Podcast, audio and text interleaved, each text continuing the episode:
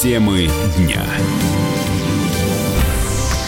Вы слушаете радио «Комсомольская правда» в студии Валентин Алфимов. Полиция до сих пор не нашла убийцу 24-летней топ-модели. На прошлой неделе тело Екатерины э, Караглановой обнаружили в квартире, которую девушка снимала в столичном районе Раменки. Преступник перерезал ей горло, а затем запихнул тело в чемодан. С нами в студии корреспондент «Комсомольской правды» Алиса Титко. Она разбиралась в этой теме. Алиса, здравствуй. Давай тебе слово. Здравствуйте. Да, на самом деле, вот именно сегодня, 30 июля, девушке могло исполниться 25 лет. Она планировала поехать в Голландию с своим возлюбленным. Это 52-летний поклонник. И, собственно, да, если бы не это убийство, то все было бы по ее плану. И, как она рассказывала, у нее прям жизнь такая кипела. Она и училась э, в университете, хотела стать врачом, и вела блогер, эм, вела блог свой э, о путешествиях, очень часто ездила в различные страны, это и Франция, и, и вот э, эм, последняя она вернулась из Греции, ну, то есть путешественница была еще такая, ну, как бы все рассказывала очень замечательно, и однокурсники, кстати, отзывались, э, что девчонка хорошая, отличница, закончила, вот уже сейчас она закончила университет с красным дипломом, и, ну, вот, казалось бы, да, жить и жить, но вот произошло это трагедия. А, собственно говоря, обнаружили а, Родители, которые живут в Подмосковье, стали созваниваться с ней и не смогли никак дозвониться. Попросили хозяина, где она снимала квартиру, сходить на квартиру и посмотреть, э, что там, э, как-то вот найти ее.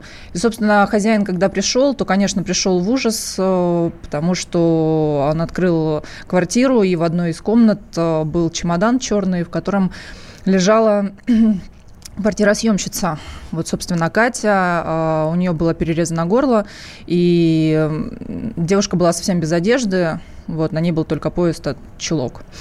А, собственно говоря, следователи сейчас э, разные версии рассматривают, и в том числе они смотрят по видеокамерам, которые установлены в подъезде. А, в этот день приходил какой-то мужчина а, молодой в кепке, вот э, он зашел в подъезд в шортах, а через несколько часов вышел уже в штанах и с чемоданом. То есть в этой истории есть второй чемодан э, серебристого цвета, и у мужчины в мы понимаем, в эти выходные была очень жаркая погода, вспоминайте, и на нем черные перчатки, э, то есть, ну, как бы не холодно, да, так как сейчас.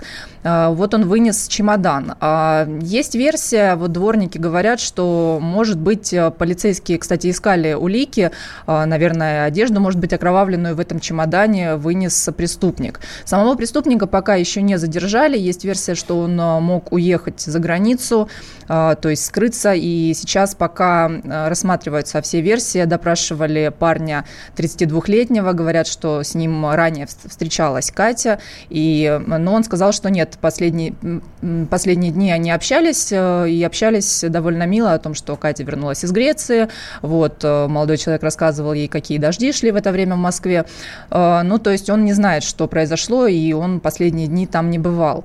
А, что в этой истории произошло, на самом деле, пока сейчас э, очень сложно говорить, э, но другое дело, что девочка э, мертва, убийца пока не найден, и мы сейчас общаемся с ближайшими ее там подругами, те, кто учились с ней в университете, и пытаемся тоже разобраться, что там могло произойти, потому что сейчас уже версии и о том, что девочка была в эскорте, и то, что у нее было очень много поклонников богатых, и о том, что у нее красивая одежда, красивая роскошная жизнь, и понятное дело, что кто-то это все спонсировал. Ну что ж, мы следим за развитием событий, все, что будет происходить, все наши э, подробности, которые мы узнаем, обязательно вам расскажем продолжим. Алис Титко, э, корреспондент «Комсомольской правды», была с нами в студии. Алис, спасибо тебе большое. Радио как книга.